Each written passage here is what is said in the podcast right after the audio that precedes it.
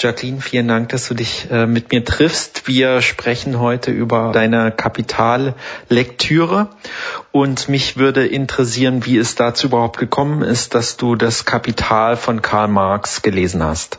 Ich glaube, so vor ungefähr zehn, zwölf Jahren würde ich mal schätzen, war es so, dass ich mich äh, mit Fragen von gesellschaftlichen Verhältnissen auseinandergesetzt habe und in dem Sinne mich so die Frage der Unterdrückungsformen besonders interessiert hat.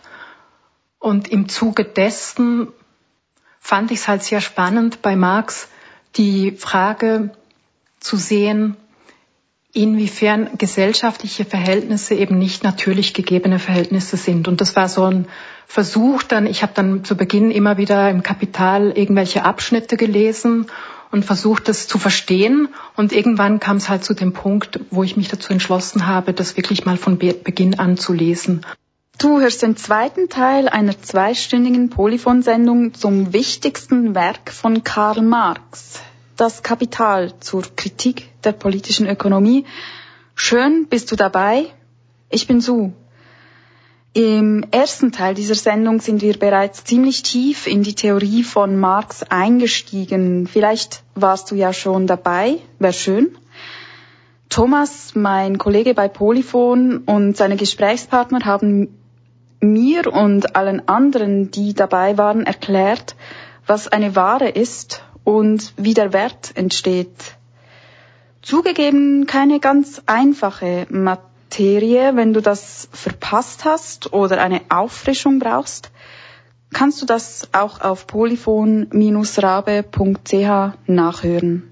Wie bist du darauf gekommen, dass es dieses Buch überhaupt gibt? Ich glaube, das war so im, eben im Zuge der Auseinandersetzung, vielleicht auch im Studium mit diesen gesellschaftlichen Verhältnissen, wo ich, glaube ich, zu Beginn eher über Marx gelesen habe von unterschiedlichen Autorinnen, die sich äh, mit, mit Fragen des Kapitalismus beschäftigt haben.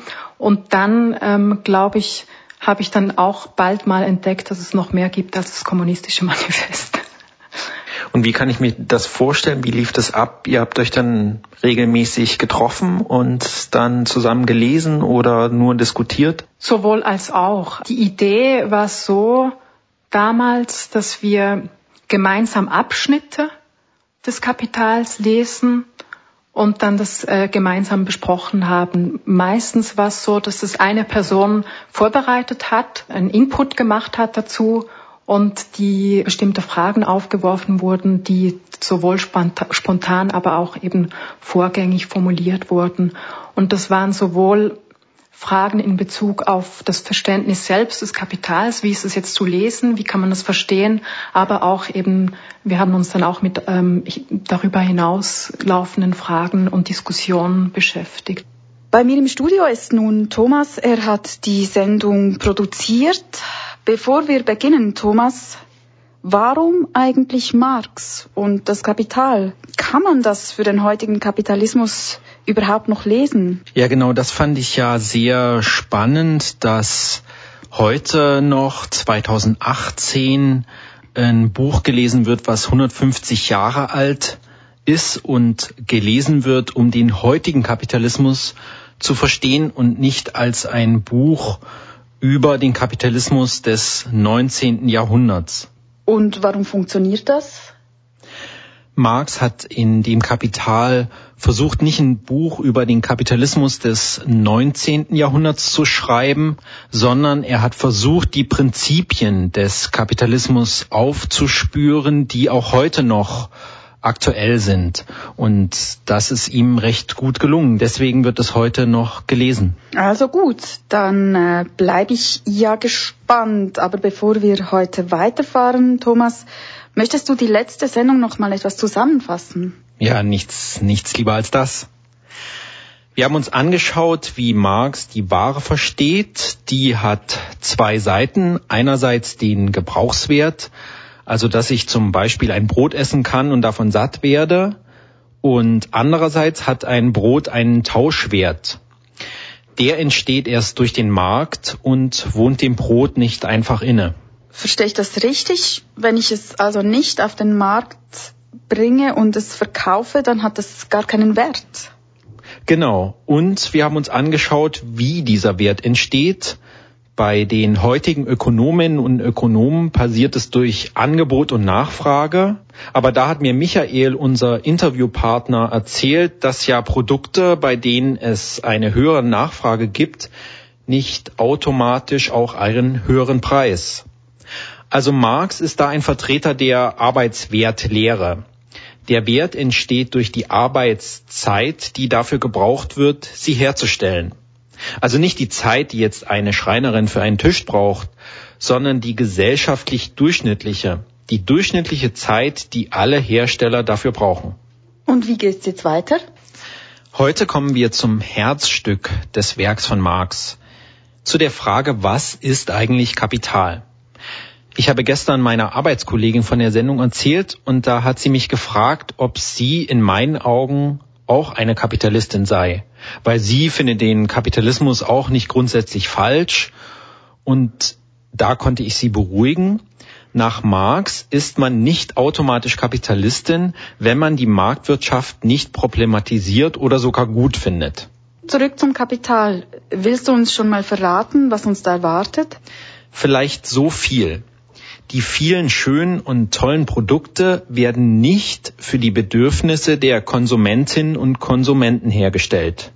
Und wofür die wirklich hergestellt werden, erfahren wir das in der heutigen Sendung? Da bin ich gespannt. Genau, und dazu eingeladen, uns das zu erklären, habe ich Michael Heinrich und Elena Lange.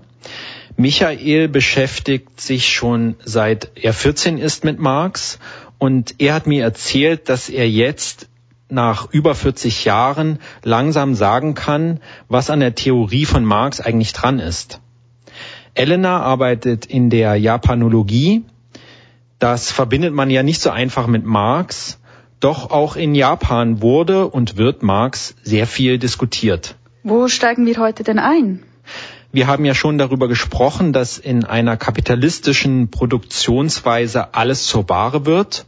Und eine ganz besondere Sache wird auch zur Ware, die Arbeit. Marx spricht hier von der wahre Arbeitskraft. Ich habe Elena gefragt, wie sich Marx das vorstellt. Denn heute, wenn ich arbeiten gehe, dann schließe ich einen Vertrag ab mit dem Arbeitgeber und gehe dann so viele Stunden dort arbeiten, wie in dem Vertrag steht.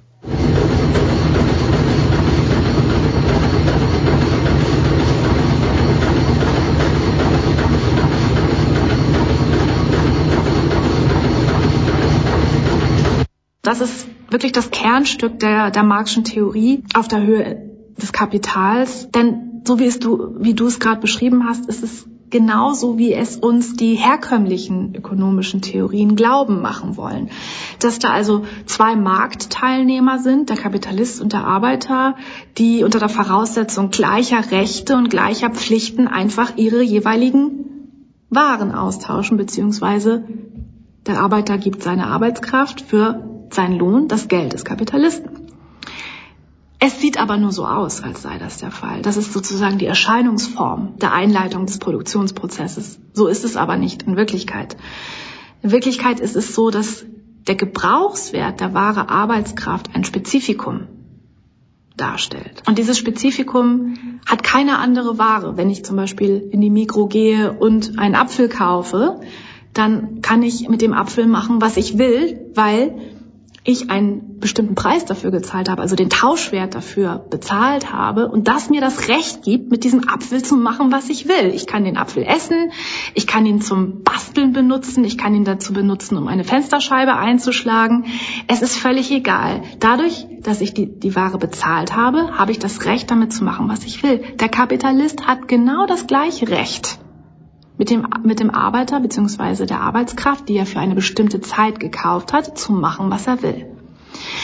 Das Spezifikum aber, das, was man eben nicht sieht in diesem Vertrag mit gleichen, gleichen Rechten und Pflichten, ist, dass die wahre Arbeitskraft, der Gebrauchswert dieser Ware, einen Wert schafft, der seinen eigenen Tauschwert, also sprich den Lohn, um ein Vielfaches übersteigt. Und genau die Differenz zwischen notwendiger Arbeit, also dem der Arbeitszeit, die der Arbeiter verbraucht, um eigentlich ein Äquivalent seines Lohnes zu reproduzieren, wiederherzustellen, und dem, was der Arbeiter in der verbleibenden Arbeitszeit darüber hinaus produziert. Diese Differenz ist der Mehrwert. Die Differenz zwischen notwendiger und Mehrarbeit, wie Marx das beschreibt. Dass die Arbeitskraft verkauft wird, ist nun überhaupt nichts Selbstverständliches oder Natürliches. Also wir unterwerfen uns ja da freiwillig dem Diktat eines anderen. Und das tun wir nur in einer bestimmten Situation, wenn wir nämlich auf der einen Seite überhaupt dazu in der Lage sind, unsere Arbeitskraft zu verkaufen. Dazu müssen wir eine freie Person sein. Ein Sklave war das nicht. Er hat nicht seine Arbeitskraft verkauft, sondern der wurde als ganze Person verkauft. Also um die Arbeitskraft zu verkaufen, müssen wir einerseits eine freie Person sein. Andererseits tun wir das in der Regel aber auch nur, wenn wir, wenn es notwendig ist. Das heißt, wenn uns sowohl die Lebensmittel fehlen, als auch Produktionsmittel, um selbstbestimmt zu produzieren. Marx spricht deswegen von dem doppelt freien Arbeiter, also frei im rechtlichen Sinne, aber eben auch frei von Lebens- und Arbeitsmitteln und deswegen zum freiwilligen Verkauf der Arbeitskraft gezwungen. Die Waren haben ja einen Doppelcharakter, darüber haben wir schon gesprochen, den Tauschwert und den Gebrauchswert und Marx überträgt es auch auf die wahre Arbeitskraft. Auch die wahre Arbeitskraft hat einen Doppelcharakter. Ja, die wahre Arbeitskraft hat einerseits einen Gebrauchswert. Derjenige, der sie kauft, verspricht sich ja einen bestimmten Nutzen und dieser Gebrauchswert besteht darin, dass der Mensch, der Träger dieser Arbeitskraft ist, dann auch arbeitet. Also die lebendige Arbeit ist der Gebrauchswert der wahre Arbeitskraft. Auf der anderen Seite wird die Arbeitskraft getauscht. Sie hat einen Tauschwert, einen Preis und diesem Preis liegt ein Wert zugrunde. Wie ist dieser Wert bestimmt? Marx äh, argumentiert, er ist zu einem großen Teil genauso bestimmt wie der Wert aller anderen Waren, nämlich durch den Umfang von wertbildender Arbeit, die notwendig ist, um diese wahre Arbeitskraft zu produzieren. Was ist nun an wertbildender Arbeit notwendig, um die, die wahre Arbeitskraft zu produzieren? Das ist die Arbeit, die notwendig ist, um die Waren zu produzieren, die diese Arbeitskraft konsumiert, um sich erhalten zu können.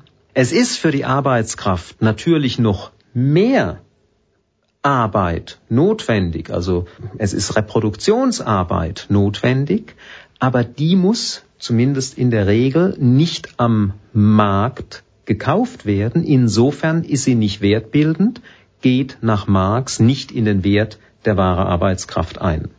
Okay, nochmal zum Mitschreiben. Die wahre Arbeitskraft hat einen Gebrauchswert. Wenn ich die als Kapitalistin gekauft habe, dann kann ich sie für mich arbeiten lassen und Werte herstellen lassen. Genau, du bezahlst aber nur den Wert, also alles das, was die Arbeiterin braucht, um ihre Arbeitskraft wieder erneuern zu können. Ich habe auch noch nach einem Beispiel gefragt, um mir das besser erklären zu lassen. Es ging ja schon öfter in der Sendung um Brot und ich habe Elena gebeten, mir zu erklären, wie man diese Theorie auf eine Brotfabrik anwenden könnte wir haben eine Fabrik, das bedeutet, wir haben Arbeitsteilung und du arbeitest in irgendeiner dieser vielen Abteilungen. Sagen wir, rührst den Teig an, verausgabst deine Arbeitskraft. Aber du verausgabst deine Arbeitskraft, sagen wir, nicht für die 40 Kuchen, die das Äquivalent deines Lohns darstellen, sondern du verausgabst deine Arbeitskraft für, sagen wir mal, 80 Kuchen. Aber das, was du 40 Kuchen mehr gemacht hast, die 40 Kuchen, die du zusätzlich zu den 40 Kuchen hergestellt hast, für die du auch bezahlt wirst, das kommt in den Verwertungsprozess des Kapitals. Es ist falsch zu sagen, das steckt sich der Kapitalist in die eigene Tasche, denn das tut er meistens nicht, sondern er reinvestiert das in eine bessere Produktion, bessere Rührmaschinen, bessere Zutaten, frischere Eier. Vielleicht investiert er auch in eine Gruppe von Wissenschaftlern, die auf bestimmte Aromen spezialisiert sind. Also Innovation, Technologisierung. Und indem so vielleicht die Produktionsprozesse dieses Kuchens, also alles, was der Kuchen braucht, um als fertiges Produkt am Ende im Regal zu stehen, was er braucht und was es vereinfacht, diesen Kuchen herzustellen, das mindert auch wiederum deinen Wert als Arbeitskraft. Jetzt brauchst du nicht mehr so viel bezahlt zu werden, weil der Kuchen in einer schnelleren Zeit produziert werden kann. Marx kontrastiert das Lohnarbeitssystem mit dem System der Sklaverei. Das Interessante ist, dass in der Sklaverei die Zeit, die der Sklave sozusagen braucht, um seine eigenen Bedürfnisse zu, zu decken, also zum Beispiel zu essen, ähm, für körperliche Hygiene und so weiter, das erscheint als Zeit, obwohl er für sich selber arbeitet, die er auch für seinen Besitzer, für den Sklavenhalter arbeitet. Umgekehrt ist es im Kapitalismus, wo selbst die Zeit, die der Lohnarbeiter sozusagen für den Kapitalisten arbeitet, als Zeit erscheint, in der er für sich selber arbeitet. Es ist quasi spiegelverkehrt. Nun fand ich das manchmal ein bisschen schwer vorzustellen, dass der Arbeiter oder die Arbeiterin nur das Geld bekommt, was zur Reproduktion seiner Arbeitskraft dient, weil heute gelten wir alle als Konsumentinnen und Konsumenten und sollen möglichst viel konsumieren und ich fand noch schwierig vorstellbar, wie zum Beispiel ein iPhone dafür da sein soll, um meine, meine Arbeitskraft zu reproduzieren. Wie kann man das mit Marx erklären? Marx geht auf den Punkt auch explizit ein. Mit Reproduktion der Arbeitskraft ist jetzt nicht das pure physische Überleben gemeint. Das ist sozusagen die Untergrenze. Also wenn das nicht gewährleistet wird, werden die Arbeitskräfte sterben und dann gibt's auch keine kapitalistische Produktion. Das, was als normale Reproduktion angesehen wird, ist eine historisch veränderliche Größe. Heutzutage Gut braucht nicht unbedingt jeder ein iPhone 8, aber ein Handy oder inzwischen ein Smartphone gehört zur normalen Ausstattung, ist auch aus dem Arbeitsleben gar nicht mehr wegzudenken. Der Chef äh, erreicht seine Beschäftigten, äh, egal wo sie sind, per Smartphone und kann ihnen da noch ein paar Aufgaben aufdrücken. Also insofern ist das nicht nur jetzt Vergnügen des Einzelnen, sondern zum Teil auch kapitalistischer Arbeitsstress, der mit manchen Produkten transportiert wird. Damit wären wir nun endlich beim Kapital angelangt. Das wird ja auch Zeit, ist ja schließlich die Überschrift dieses Werkes. Das fand ich auch interessant, dass erst auf Seite 161 das erste Mal über das Kapital gesprochen wird. Und da kommen wir jetzt nicht mehr um Formeln herum. Das haben wir bisher schon in der Sendung versucht, aber jetzt müssen wir über eine sehr wichtige Formel von Marx sprechen, über G, W, G'. Und G steht dabei für Geld und W für Waren. Also Marx macht ja die äh, Unterscheidung zur ähm, Arbeitskraft ja auch, um den Mehrwert zu erklären um seine Formel zu erklären, wie der Profit hergestellt wird, nämlich die berühmte Formel GWG'. Was hat es mit dieser Formel auf sich? Diese Formel beschreibt zunächst mal nur das, was in jedem kapitalistischen Prozess äh, passiert. Es wird Geld, dafür steht das erste G, vorgeschossen, um irgendwelche Waren zu kaufen. Mit diesen Waren passiert etwas, da wird irgendetwas gemacht und dann sollen die für mehr Geld verkauft werden. Dafür steht dann G mit einem Strich, um deutlich zu machen, die zweite Geldsumme ist nicht identisch mit der ersten, sondern die soll einen Zuwachs haben und dieser, diese Vermehrung, die bezeichnet Marx als Mehrwert. Und jetzt ist die Frage, wie ist das denn überhaupt möglich? Wie ist das insbesondere dann möglich, wenn wir uns jetzt wirklich vorstellen, bei allen Tauschvorgängen wird zum Wert der Waren getauscht.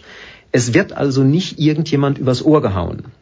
Dann wäre es natürlich ganz leicht, diesen kapitalistischen Mehrwert äh, zu erklären. Ich kaufe mir eine Flasche Wasser für einen Euro und verkauf ihn dir, äh, verkauf sie dir für zwei Euro, weil du nicht weißt, äh, dass an der nächsten Ecke man da nur einen Euro dafür bezahlen kann und schon habe ich einen Euro dabei gewonnen. So etwas gibt es natürlich, aber darauf kann man jetzt kapitalistische Produktionsweise nicht reduzieren. Was Marx nun macht, im Grunde genommen in den ganzen ersten zwei Bänden des Kapitals, ist eine ausführliche Untersuchung dieser Formel GWG'.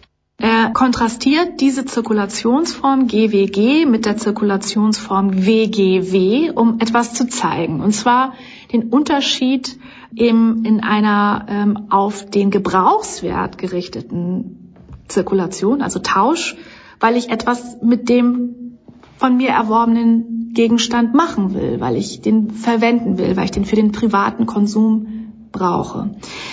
Das ist der Fall, wenn wir WGW haben, wenn am Ende wieder die Ware steht. Ja, ich habe eine Ware, ich verkaufe sie, ich kaufe eine andere Ware. Um die zu haben, muss ich erstmal was anderes verkauft haben. Okay. Jetzt sagt Marx, es gibt aber auch noch eine andere Zirkulationsform oder Tauschform, wo am Ende wieder Geld steht. Ja, ich habe, sagen wir mal, 100 Franken, ich kaufe mir etwas dafür, ich kaufe mir 15 Bücher dafür, ich verkaufe sie wieder und ich habe wieder 100 Franken. Spielen wir das doch mal an einem Beispiel durch. Wir haben vorhin schon über Smartphones geredet und nehmen wir mal an, die kann man jetzt in einer Fabrik herstellen. Das ist natürlich nicht so. Da braucht man unterschiedliche Fabriken dafür, um das zu ermöglichen. Aber nehmen wir das mal an. Wie würde das dann aussehen, so eine Fabrik? Wie kann man sich da GWG' erklären? Ja, das ist bei allen Produkten im, im Grunde genommen dieselbe Erklärung, ob das jetzt ein Smartphone ist oder das äh, Brötchen vom Bäcker an, an der Ecke. Jede Produktion benötigt bestimmte sachliche Voraussetzungen, bestimmte Rohmaterialien. Die müssen gekauft werden. Deren Wert geht in das Produkt ein. Jede Produktion benötigt außerdem bestimmte Arbeitsinstrumente. Beim Bäcker ist es der Backofen, bei dem Smartphone sind es dann vielleicht irgendwelche selber computergesteuerte äh, Fertigungsstraßen. Diese Produktionsmittel, diese, diese ähm, Maschinen und, und Arbeitsmittel, die kann man natürlich für mehr als nur einen einzelnen Produktionsakt verwenden. Ihr Wert überträgt sich auf das einzelne Produkt dementsprechend, wie die abgenutzt werden. Also wenn ich mit dem Backofen beim Bäcker 10.000 Brote backen kann, dann überträgt sich auf das einzelne Brot ein Zehntausendstel des Werts dieses Backofens. Und dann kommt noch die menschliche Arbeitszeit dazu.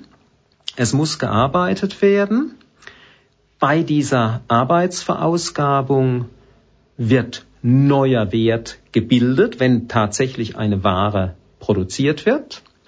Die Wertbildung hängt von der Länge der Arbeitszeit ab. Sie hängt allerdings auch ab von der Qualifikation der Arbeitenden. Dann haben wir also beim Wert des fertigen Produktes zwei unterschiedliche Bestandteile. Zum einen findet eine Wertübertragung statt von den Stoffen, die ganz oder teilweise ins Produkt eingehen.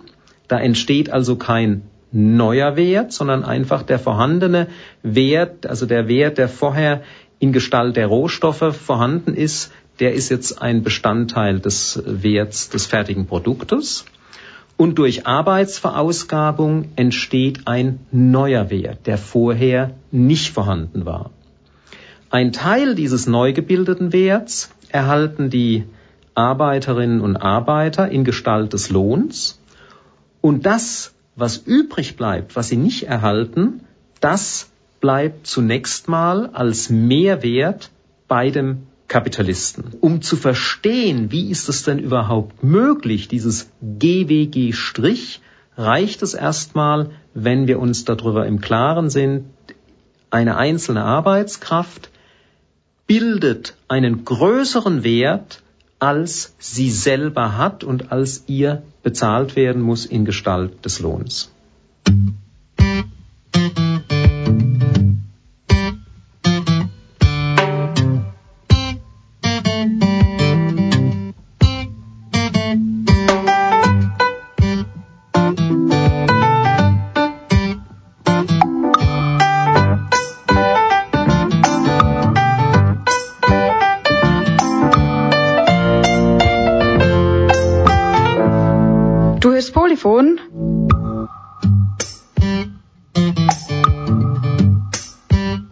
Mit der Frage, was ist eigentlich das Kapital von Karl Marx?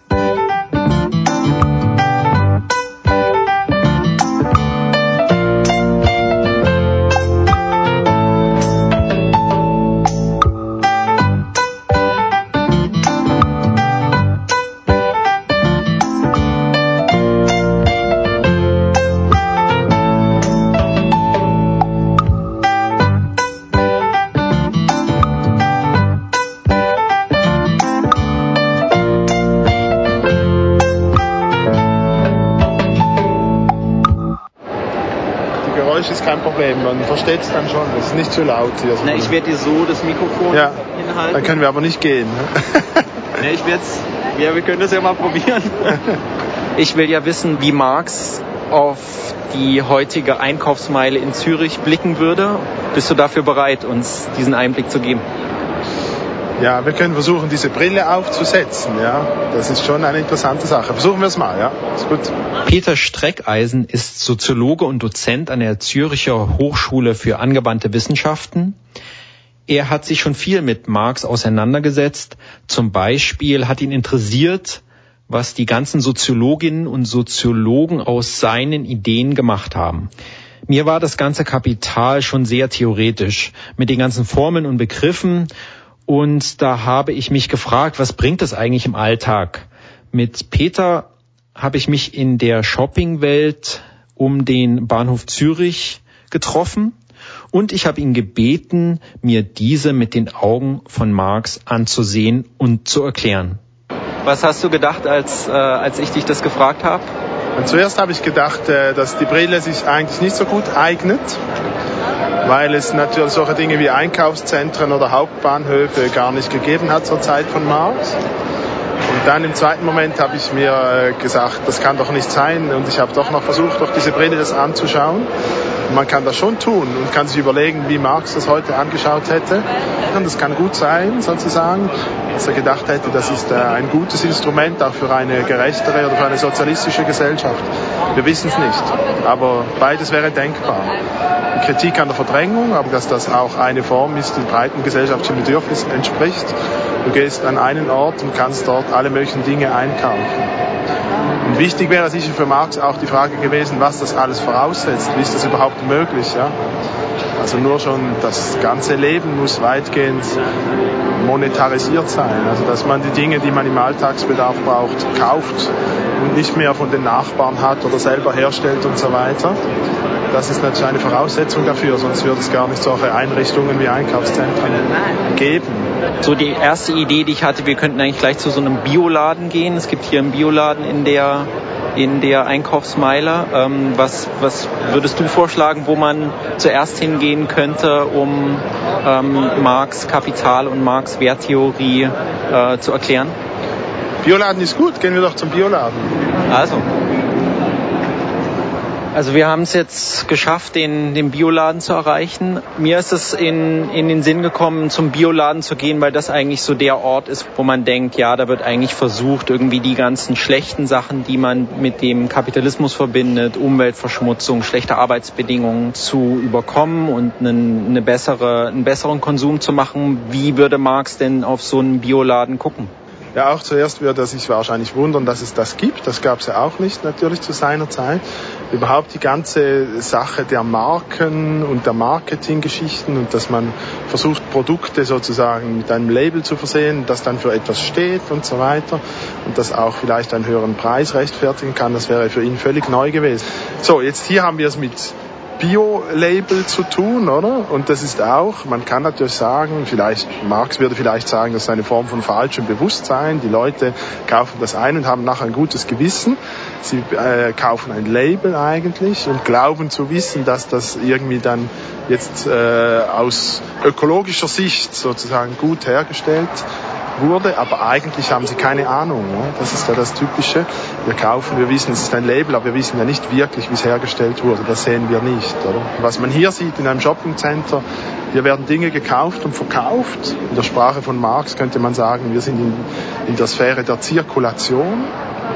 Und in der Sphäre der Zirkulation ist scheinbar alles freiwillig. Äh, man kauft oder Frau kauft, was sie will oder auch nicht will und zahlt den Preis dafür und so weiter. Da scheint niemand über den Tisch gezogen zu werden. Und das andere bei Marx ist die Sphäre der Produktion, wo die Dinge hergestellt werden und die ist für uns in der Regel unsichtbar. Wir sehen nicht dahinter. Wir wissen nicht wirklich genau, wie die Dinge hergestellt werden, wo sie hergestellt werden, unter welchen Bedingungen.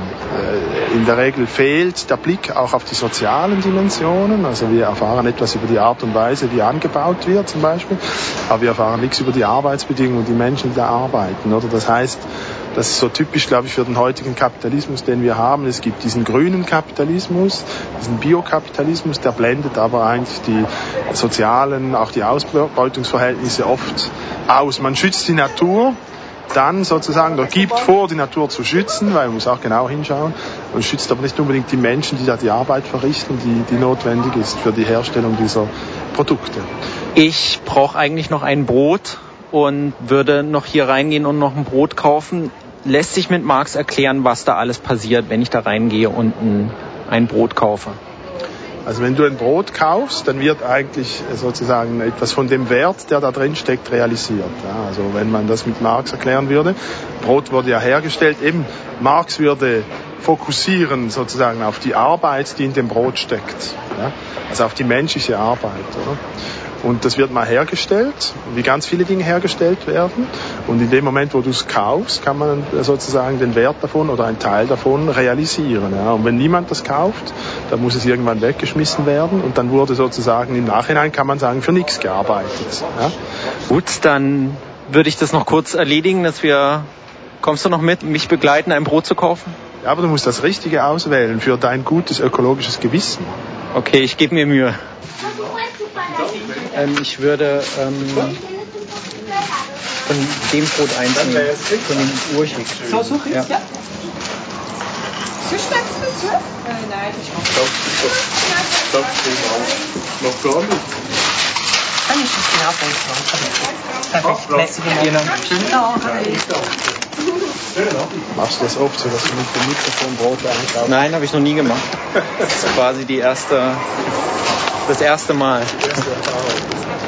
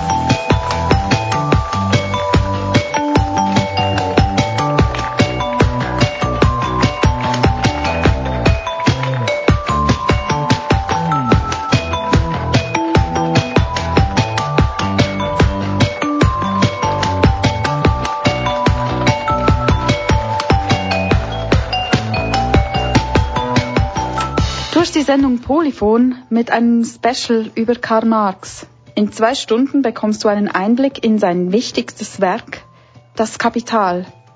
Heute läuft gerade der zweite Teil. Wenn du den ersten verpasst hast oder nochmal hören magst, kannst du das auf polyphon-rabe.ch nachhören.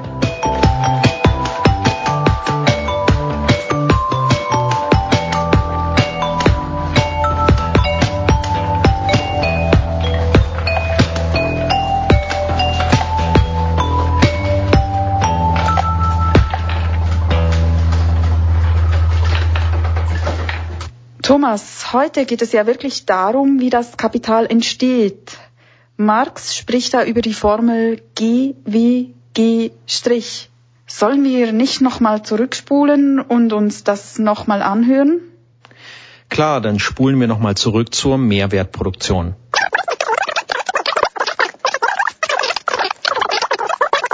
Die Frage ist also, wo kommt dieser kapitalistische Mehrwert her, auch wenn alle Tauschvorgänge zu Werten ablaufen, wenn also niemand im Sinne des Tausches übervorteilt wird. Die Marxische Lösung für dieses Problem ist, dass er argumentiert, die wahre Arbeitskraft ist eine ganz besondere Ware. Aus dem Konsum dieser Ware kann unter bestimmten Umständen nämlich neuer Wert gebildet werden. Normalerweise, wenn wir etwas konsumieren, geht damit der Gebrauchswert und mit dem Gebrauchswert auch der Wert verloren. Also ich trinke eine Flasche Saft leer, dann ist der Gebrauchswert weg und natürlich auch der Wert.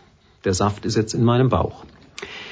Wenn ich aber Arbeitskraft kaufe und die Arbeitskraft konsumiere, ich lasse also diesen anderen Menschen arbeiten und es wird bei dieser Arbeit eine neue Ware produziert, dann wird ja auch neuer Wert produziert.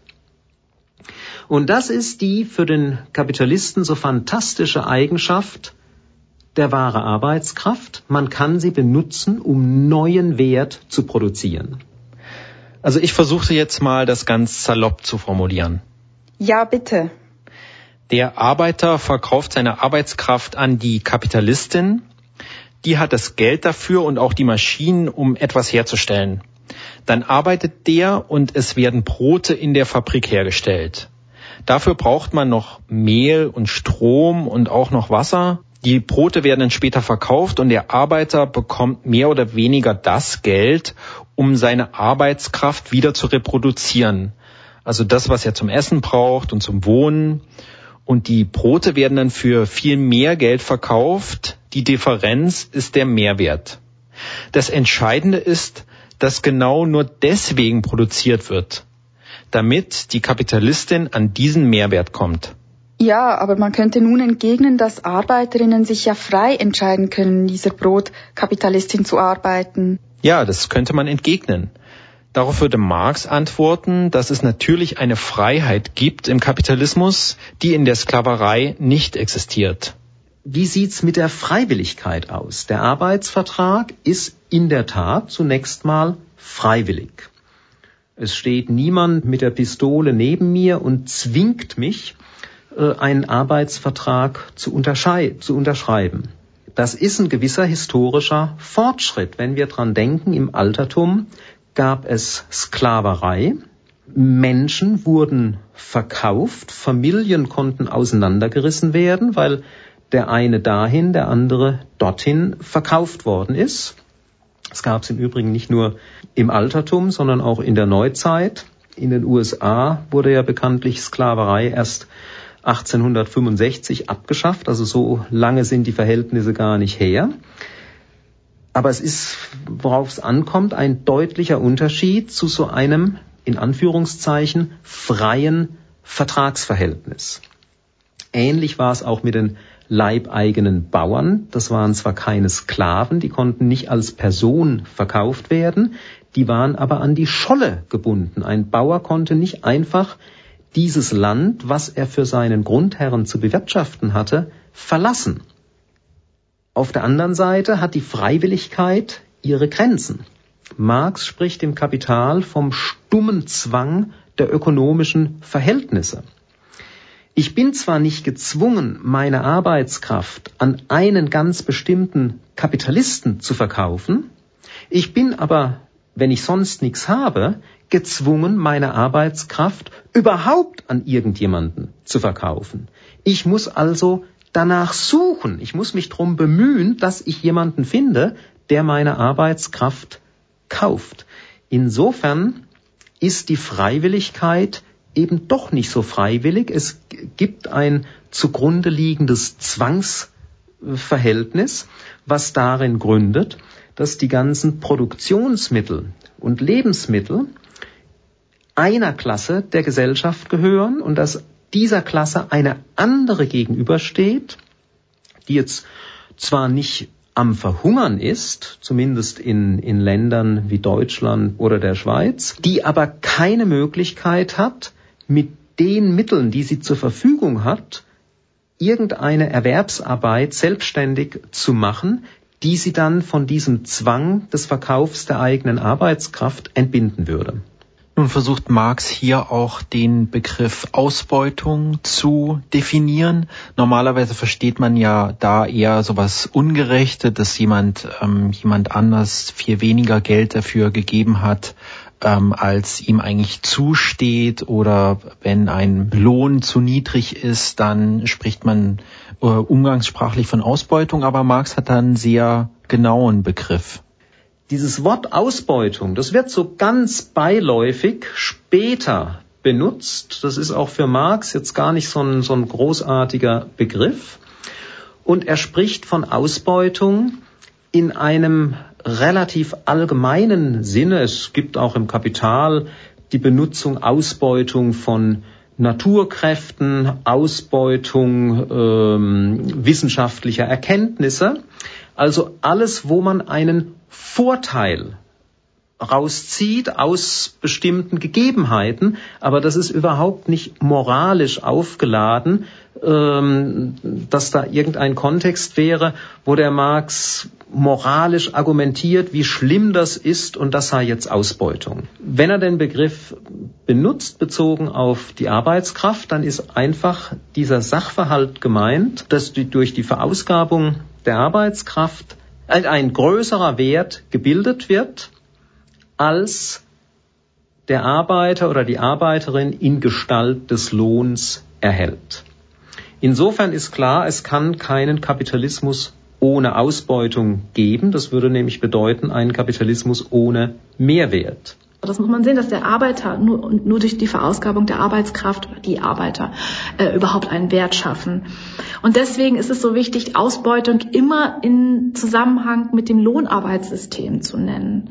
Denn viele ähm, ja sehr, also sich mit, mit Markttheorien und so weiter sehr oberflächlich sich mit, mit kapitalistischer Produktionsweise oder mit Liberalismus beschäftigende ähm, Autoren gehen immer davon aus, dass der Lohn sowas ist wie eine Entschädigung für Arbeit.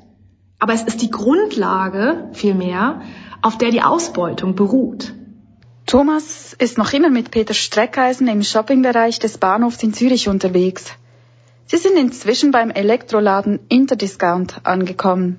Wir leben ja heute so in der Zeit, wo alle von Digitalisierung sprechen, Facebook und Google die größten Unternehmen sind und die Technik der oder Elektronik eigentlich der Bereich ist, wo es die größte Entwicklung gibt. Wie ist es dazu gekommen? Ich sehe zwei wichtige Dinge oder auf der einen Seite mit dem Beispiel hier der Digitalisierung und auch dieser Produkte, die hier zum Beispiel im Interdiscount angeboten werden, sieht man diese ungeheuerliche Marktdynamik. Oder? Wir sehen sehr gut, dass der Kapitalismus nicht ein System ist, das einfach zur Bedürfnisbefriedigung da ist, sondern ein System ist, das in der Geschichte immer wieder dazu fähig war, in außergewöhnlichem Ausmaß neue Bedürfnisse herzustellen, die man dann nachher auch wieder bedienen kann mit dem Markt. Oder ich meine, die Produkte, die hier sind, sind alles Produkte, die nicht dem Grundbedürfnissen dienen. Und eine andere Seite von dieser ganzen Geschichte der Digitalisierung ist natürlich sozusagen wie in der kapitalistischen Produktion immer wieder auf neue Art und Weise technische, technologische Revolutionen stattfinden. Und die ganze Diskussion darüber, inwiefern dadurch auch menschliche Arbeit durch Maschinen ersetzt wird, das ist so eine lange Konstante bei Marx, in der marxistischen Tradition. Ob das gut oder schlecht ist, sozusagen, heute überwiegt oft sozusagen die Einschätzung, dass es katastrophale Auswirkungen hat, dass es Massenerwerbslosigkeit erzeugt.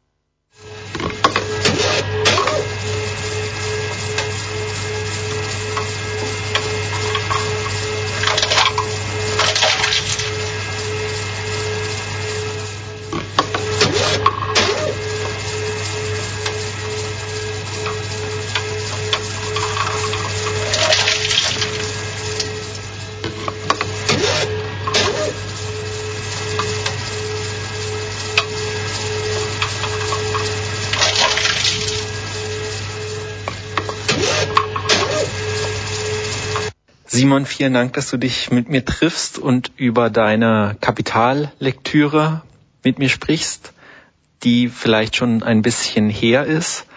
Mich würde ganz am Anfang interessieren, wie es überhaupt dazu kam, dass du das Kapital von Karl Marx gelesen hast.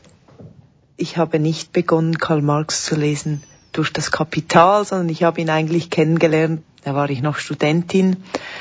Und wir durften, mussten das kommunistische Manifest einerseits lesen, aber dann auch, ähm, weiß gar nicht mehr welcher Text, ehrlich gesagt. Auf jeden Fall hat er den Satz gesagt, das sei ein bestimmtes Bewusstsein. Und ich habe diesen Text ja, das hat mich irgendwie fasziniert, diesen Arbeitsbegriff, den er dort hatte, ähm, der eben nicht an die Lohnarbeit geknüpft ist, so, und ich mir vielleicht auch ein bisschen naiv, wie ich dort war und so gedacht habe, ah ja, das ist doch ein Arbeitsbegriff, den man eigentlich gebrauchen kann, eben aktiv sein, also jegliche Art von Aktivität oder tätig sein halt, ähm, dass das eigentlich auch den Menschen ausmacht auf dieser ja, etwas materiellen Basis und deshalb hat mich eigentlich Marx zu interessieren begonnen. Das war so diese, ja, dort begann ein bisschen die Liebe zu ihm, so. Und was hat dir das gebracht, das Kapital zu lesen? Hast du Antworten auf die Fragen gefunden, die du dir gestellt hast, bevor du das gelesen hast? Ich muss gestehen, die Diskussionen waren immer sehr anregend. Ähm, die Kapitallektüre selber fand ich immer relativ ernüchternd und ich habe es dann auch auf die Seite gelegt, vor allem wegen den Formeln. Schön waren immer seine historischen Ausführungen und dann, wenn es dann um diese, dieses auf den Punkt bringen, ähm, das Versuchen in ein Modell zu fassen, dort habe ich dann immer irgendwie versagt mit meiner Denkleistung oder so. Aber ähm, grundsätzlich, was es mir ge gebracht hat, ist, glaube ich, ähm, über Produktion und Reproduktion nachzudenken, die Frage des Wertes, ähm, ja, würde ich sagen, ins Zentrum zu stellen und vor allem, also es gibt zwei Ebenen, wo ich, glaube ich, immer noch davon profitiere, ist eine Kritik der Institutionen, in denen ich selber arbeite und die als solche zu sehen und mich dort als also mit welchen Arbeitsbedingungen auch immer halt als Arbeitskraft zu verstehen und damit auch in einem Ausbeutungsverhältnis zu stehen und dort die Position einzunehmen, dass ich ähm, Arbeitskämpfe zu führen habe in irgendeiner Form. So. Hat es dein Denken verändert? Kannst du sagen, wie du vor der Lektüre über den Kapitalismus oder die Ökonomie oder die Gesellschaft nachgedacht, nachgedacht hast und wie du danach darüber nachgedacht hast? Ja, auf jeden Fall. Also das ist das, was ich schon zu sagen versucht habe. Also das eine ist das Kapital, also die Lektüre an sich, aber das, was, glaube ich, mir schon auch sehr geholfen hat, mich politisch zu positionieren, sind, waren diese Debatten in dieser, in dieser antikapitalistischen Gruppe, oder ich weiß nicht mal, ob sie sich so genannt hat. Ähm, wo mir schon sehr geholfen hat, eben auch eine, eine würde ich jetzt sagen, fundiertere antikapitalistische Haltung ähm, und eine größere Systemkritik einzunehmen. Ja, dieser Logik irgendeine eine Art zu entfliehen, finde ich spannender für mein Leben oder für meinen Lebensentwurf, als die Illusion zu haben, dass man irgendwann in eine Position hineinkommt, wo man dann Dinge verändern kann oder ähm, ja, so viel Macht hat, um dieser Logik nicht mehr zu erliegen. Also ich glaube, das habe ich, das hat mich schon sehr geprägt, ja. Zum Beispiel bin ich in einem Kollektiv, das gemeinsame Ökonomie macht, das eine antikapitalistische Produktion versucht hinzukriegen, also das vor allem auch die Reproduktionsseite versucht zu gewichten. Und ich glaube, das war schon ein sehr radikaler Einschnitt, oder ist immer noch, muss ich gestehen, ähm, meinen Lohn zu teilen zum Beispiel gemeinsam zu wirtschaften oder halt an einem Existenzminimum zu leben, das hat sicher mit all dieser Auseinandersetzung mit Marx zu tun. Thomas, wir haben jetzt eine ganze Reihe neuer Begriffe kennengelernt. Ich habe schon mal angefangen, ein kleines Wörterbuch zusammenzustellen, um in dieser Sendung zurechtzukommen. Wert, Gebrauchswert, Tauschwert, Mehrwert, Ware, wahre Arbeitskraft. Dann sind wir auch auf eine Formel eingegangen, GWG'. Aber ich glaube, von diesen Formeln gibt es noch einige mehr. Davon hat ja auch Simon berichtet. Was erwartet uns alles noch? Ja, ein wichtiger Begriff kommt noch hinzu, der Begriff Fetisch. Fetisch? Den kenne ich eigentlich aus der Ethnologie. Was hat es damit bei Marx auf sich? Es geht beim Fetisch bei Marx nicht um irgendein falsches Bewusstsein, um irgendwelche Einbildungen, sondern um ein ganz reales Verhältnis. Wir verhalten uns zu unseren Arbeitsprodukten als Waren. Wir tauschen diese Arbeitsprodukte und dadurch erhalten diese Arbeitsprodukte, Gegenstände, die wir selber produziert haben, bestimmte gesellschaftliche Eigenschaften, die sich dann uns gegenüber wieder als eine Art von Naturzusammenhang geltend machen. Das heißt, gesellschaftliche Eigenschaften wie etwa der Wert werden naturalisiert, sie gelten als etwas Natürliches. Das ist jetzt keine Manipulation, das hat sich nicht irgendjemand ausgedacht. Das ist auch nicht eine Fehlwahrnehmung, sondern im Kapitalismus, da ist das so, weil wir in einer ganz bestimmten Weise unseren ökonomischen Prozess organisiert haben. Also Fetischismus, diese Naturalisierung gesellschaftlicher Eigenschaften, das ist kein willentliches Resultat, was sich irgendjemand ausgedacht hat, sondern das ist die notwendige Begleiterscheinung kapitalistischer Verhältnisse. Das war jetzt der allerletzte Begriff? Ja, versprochen. In dieser Sendung kommt nicht noch ein neuer. Ich habe das bisherige so verstanden, dass Marx den Kapitalismus sehr grundsätzlich kritisiert. Also seine Kritik richtet sich nicht hin auf eine Verbesserung des Kapitalismus oder der kapitalistischen Produktionsweise, sondern deren Überwindung. Ja, ich glaube, so würden es auch unsere Interviewpartnerinnen und Partner formulieren. Mit Elena Lange habe ich darüber nochmal genauer gesprochen. Da muss man verstehen, dass Marx keine verbesserte politische Ökonomie oder etwas dergleichen im Sinn hatte, sondern eine radikale Kritik. Und wir müssen bei der Kritik ansetzen. Deswegen sagte ich auch, Marx misst die kapitalistische Gesellschaft nicht an einer alternativen Gesellschaft, sondern er misst die kapitalistische Gesellschaft an sich selbst, an ihren eigenen Behauptungen, an ihren eigenen Proklamationen. Das heißt, eine politische Bewegung, die wirklich am Kapitalverhältnis rütteln wollte, muss sich das Kernstück der Marxischen Theorie, und das ist die Mehrwerttheorie, zu Herzen nehmen und tatsächlich das Lohnarbeitsverhältnis aufheben. Also ohne eine Aufhebung des Lohnarbeitsverhältnisses gibt es keine Aufhebung des Kapitalismus. Das ist eigentlich ganz einfach. Es klingt jedenfalls einfach, ist natürlich in der Praxis überhaupt nicht einfach.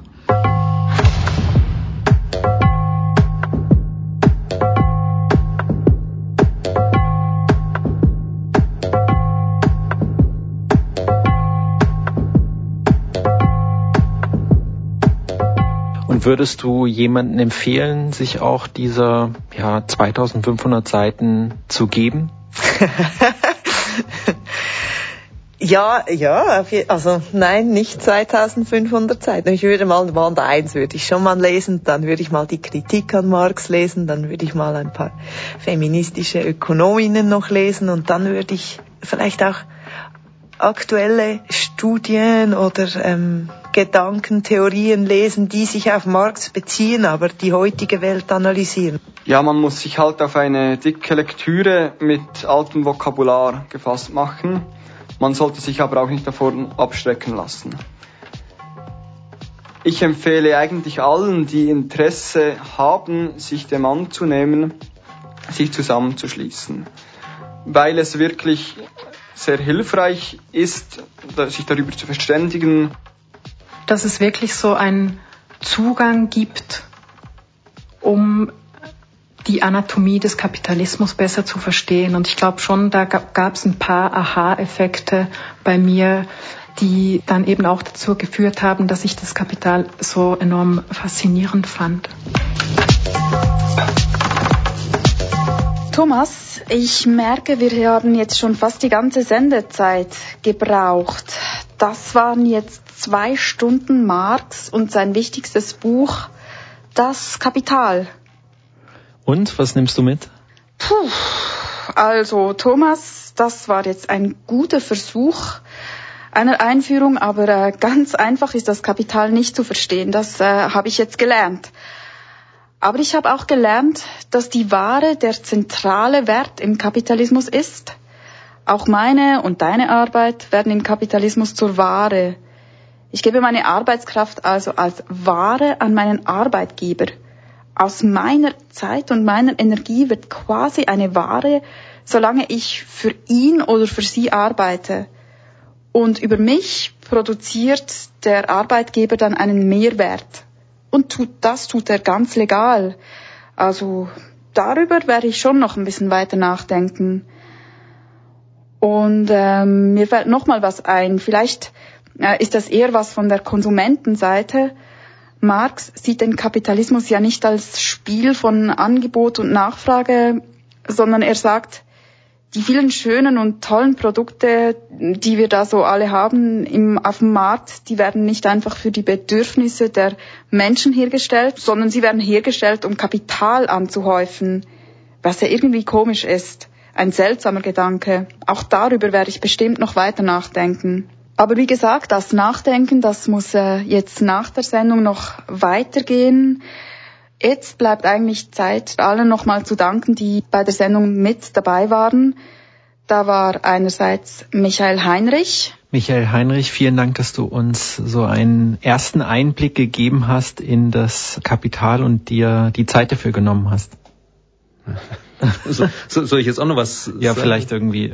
Ja, ich habe es gerne gemacht und ich hoffe, dass einige Leute das vielleicht anregt, wirklich mal in das Kapital reinzuschauen, das zu lesen, vielleicht auch als Gruppe, als Einzelner, ist es schwierig. Es ist auf jeden Fall ein Buch, das äh, den Aufwand der Lektüre lohnt.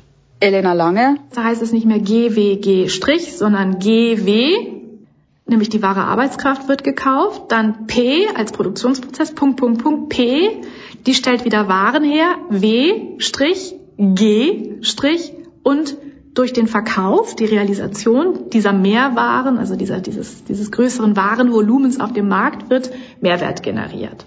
Peter Streckeisen. Ich habe das angefangen als Student, als ich in Lausanne an der Universität war und dann auch begonnen habe, politisch aktiv zu sein. Und wir hatten dann so eine äh, Gruppe von Studenten, Studentinnen, in der wir auf der einen Seite eben politische Arbeit und Aktionen gemacht haben und gleichzeitig auch so Lesekurse gemacht haben. Demo?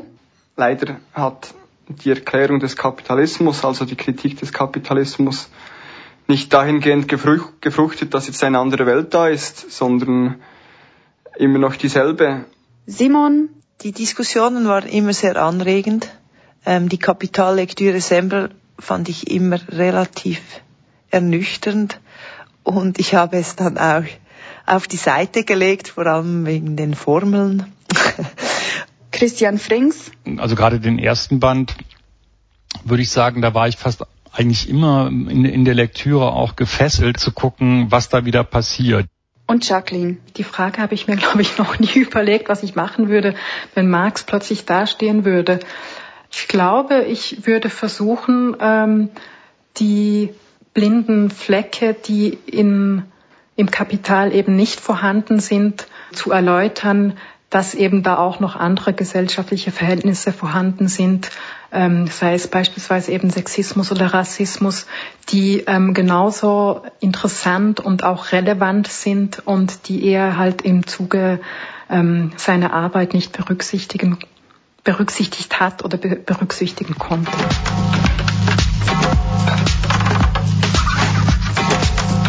Das war's nun auch wieder von Polyphon. Schön hast du zugehört. Wie immer kannst du diese Sendung nachhören oder auch nochmals hören auf www.polyphon-rabe.ch. Wie hat dir die Sendung gefallen? Was fehlte dir oder worüber denkst du nach? Schreib uns auf info at polyphon-rabe.ch. Produziert hat diese Sendung Thomas Brückmann. Ich bin Su.